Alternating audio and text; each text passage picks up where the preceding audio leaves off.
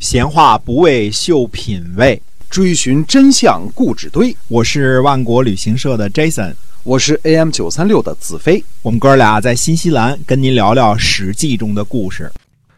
各位亲爱的听友们，大家好！您现在收听的是《史记》中的故事。我们的节目呢啊是坚持周一到周五呢每天为您更新，呃，那么也得到了广大听友的支持。那我们。感谢您啊，对我们节目的喜欢。我们今天呢，继续的书接上文。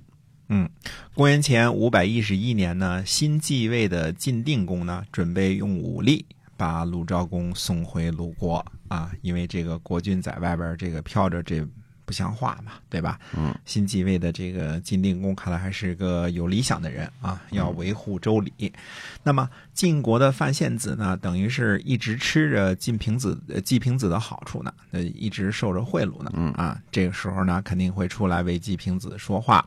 范献子就说呢，范献子叫士鞅啊，那范献子就说呢，他说不如啊，咱们召唤季孙如意来晋国。啊，如果他不来，那就坐实了他不臣的事实，然后我们再讨伐他。嗯，你看怎么样？嗯，显然这个主意很很得到这个晋定公的赞赏啊。这个先把他们的执政叫过来问问啊，到底怎么回事结果呢，这个晋国人呢就去招呼季平子来晋国。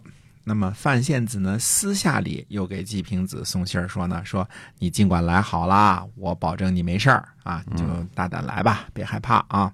季平子呢，来到晋国之后呢，晋国的荀吏啊，或者叫智利，他就对季平子说呢，说我们寡君呐，让我来问问你，为什么放逐国君呢？嗯，有国君不释放，这个周有常刑啊，这个我们这个老周家是有这个法律管着的，嗯，到底怎么回事啊？啊。哎，季平子就回答：季平子这个穿的，当时好像穿的也是这个麻衣啊，这个这个显足啊，这个光着脚，非常这个 humble 的样子啊。哎，然后这个季平子回答说呢：说我巴不得侍奉国君呐，实在是没有办法，哪里敢逃脱罪责呢？呃，如果您认为我有罪，把我囚禁在废邑，调查我的罪责，那也唯命是听。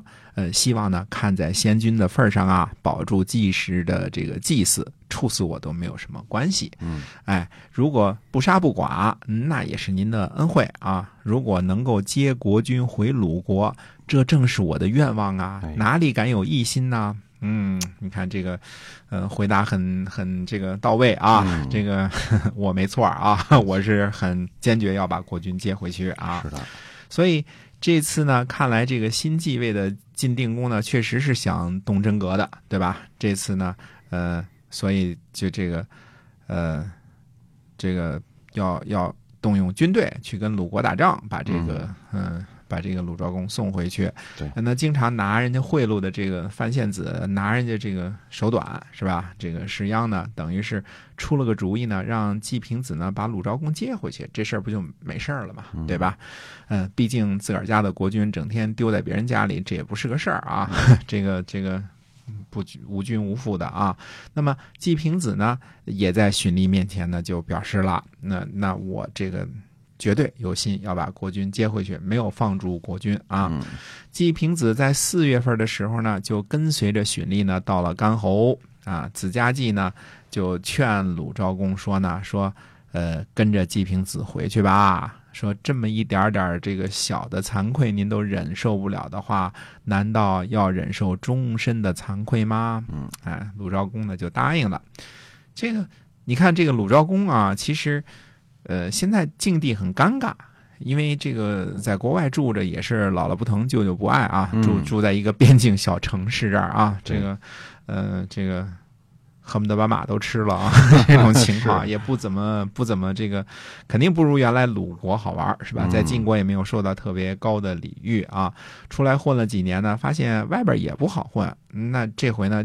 晋国大哥帮忙啊，季平子也也来接了，这算给个台阶儿不如回去就算了，对吧？他这个就答应了。可是呢，这个跟随他逃亡的这些人却说呢，说只要这个国君您发一句话，就能让晋国出兵送国君回去，一定要把季平子给干掉，对吧？那么这些个追随流亡的人呢，心里其实已经恨死了季平子了。对吧？原来就恨嘛，原来就要这个杀之而后快啊。呃，估计这几年颠沛流离，这个吃了好些苦，都算在季平子身上了啊。所以，呃，恨他，就坚决不愿意妥协。他们的目的呢，是一定要把季季平子除掉啊，而不愿意接受任何的妥协的做法。呃，结果呢，这个这下一幕呢，有点滑稽啊。这个荀立呢，事先都和这个鲁昭公商量好了嘛，对吧？这回就是见面走个过场而已了。哎，荀立就到来之后呢，就对鲁昭公说了，说，呃，我呀。奉晋军的命令来看望您，我们这个国君呢责问了季平子，季平子呢不敢有异议，请您呢跟他一起回国吧。鲁昭公开口说呢，说您惠顾我们祖先的情谊，施惠给我这个流亡的人，让我呢能够回去侍奉祖先，这个管理祭祀啊，这个好心呢已经领了。说到这儿呢，鲁昭公突然话锋一转，说呢说。可可是我死也不能见季平子那个家伙，呃，我向黄黄河发誓，死也不见他。就是夫人，就是这个人啊，他 都没提谁的名字啊，说死也不能见这个人。我向黄河发誓，死也不能见。嗯，这是一个很公开的场合啊，等于这个突然这个这个这个鲁昭公突然之间就把这个话给。辽宁了，突然就给聊成死扣了，说绝了是吧？哎，对说绝了。这个荀立呢，这个吃惊的程度可想而知啊。这个怎么突然变卦了？说的好好的是吧？说翻就翻。哎，对，这荀立呢，捂着耳朵就往外跑，说这个一边跑一边说，说我们寡君呐，恐怕担负不了送国君回国的责任啦。我们哪还敢管你们这个鲁国的内政啊？我还是赶紧回去向我们的寡君复命吧。这个，呃，荀立等于是觉得这事儿。忒忒滑稽啊！这事儿实在出乎意料啊。那么荀立呢，退下来之后呢，就对季平子说：“他说国君呐，余怒未消，您还是先回鲁国，代替国君来祭祀吧。”这个荀立这个呢，等于是这个正式的，几乎是正式的通知，对吧？你先回去，还是这个代理国君受着祭祀吧。既然你们这个国君这个呃这么不懂事儿啊，这个刚跟我说好的也没跟我通个气儿，突然这个正式场合就反悔了啊，所以这个。这个事儿呢，其实最后鲁昭公办的是就是来回来去老摇摆，对吧？办的不怎么样。子家季呢，其实是明白的，鲁昭公呢，这是又受了逃亡的那些人的这个蛊惑，所以突然又变卦了。那么子家季也明白呢，这位国君还是很想回去鲁国做他的国君的，因为在鲁国做这个。国军嘛，对吧？还是颐指气使的啊，这个吃的住的都现成的啊，这个比在外边流亡好多了。那么子家季呢，就对鲁昭公说：“他说您待会儿啊，就乘着一辆战车，直接就跑进去这个鲁国的军队当中。你说季平子呢，一定会带着您回去鲁国。那鲁昭公呢，其实也想这样，因为这个跑进去，反正有军队护送呢，就直接走了嘛，就得了，是吧？嗯，呃，这个。”一旦进入鲁国军队之后，别人也拿他没办法了。但是呢，一起逃亡的那些人呢，智商也不低，他们一直呢胁迫着鲁昭公，让鲁昭公终于没有跳上战车，这个呃加入这个鲁国军队的这个这个机会都没有。最终呢，终于也没有走成。这个就是鲁昭公出逃这个之后，这个最最滑稽的这个这个一幕啊。呃，鲁昭公呢，呃，自己是想回去的，但是。追随他流亡的这些贵族呢，坚决不肯答应，一定要你死我活。实际上，这些个流亡的大臣呢，比老鲁昭公本身还还激进，啊，还左啊，这些人。那么鲁昭公呢，呃。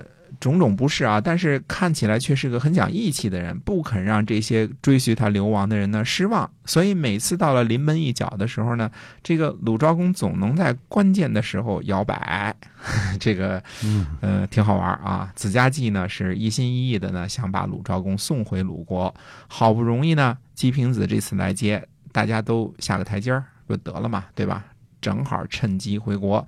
但是呢，鲁昭公这些。跟随鲁昭公流亡的这些贵族呢，现在，呃，现在他们反倒是想把这个流亡国君呢扣住、留住，当做筹码，对吧？啊，以得到这个完全的百分之百的胜利，嗯，对吧？彻底铲除季氏。对，所以在这种情况之下呢，这个就就没法达成协议了。嗯，最后呢，终于鲁昭公也还是没有办法回到鲁国。嗯嗯，哎，所以呢，这个。